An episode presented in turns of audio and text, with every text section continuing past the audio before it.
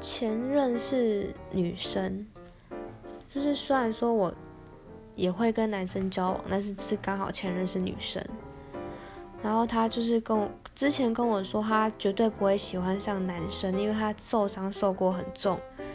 但后来有一天又跟我说，他喜欢上他的男同事，之前对他只是崇拜那种欣赏的欣欣赏那种感觉，然后他后来是真的喜欢上他，然后我觉得这也太扯了吧。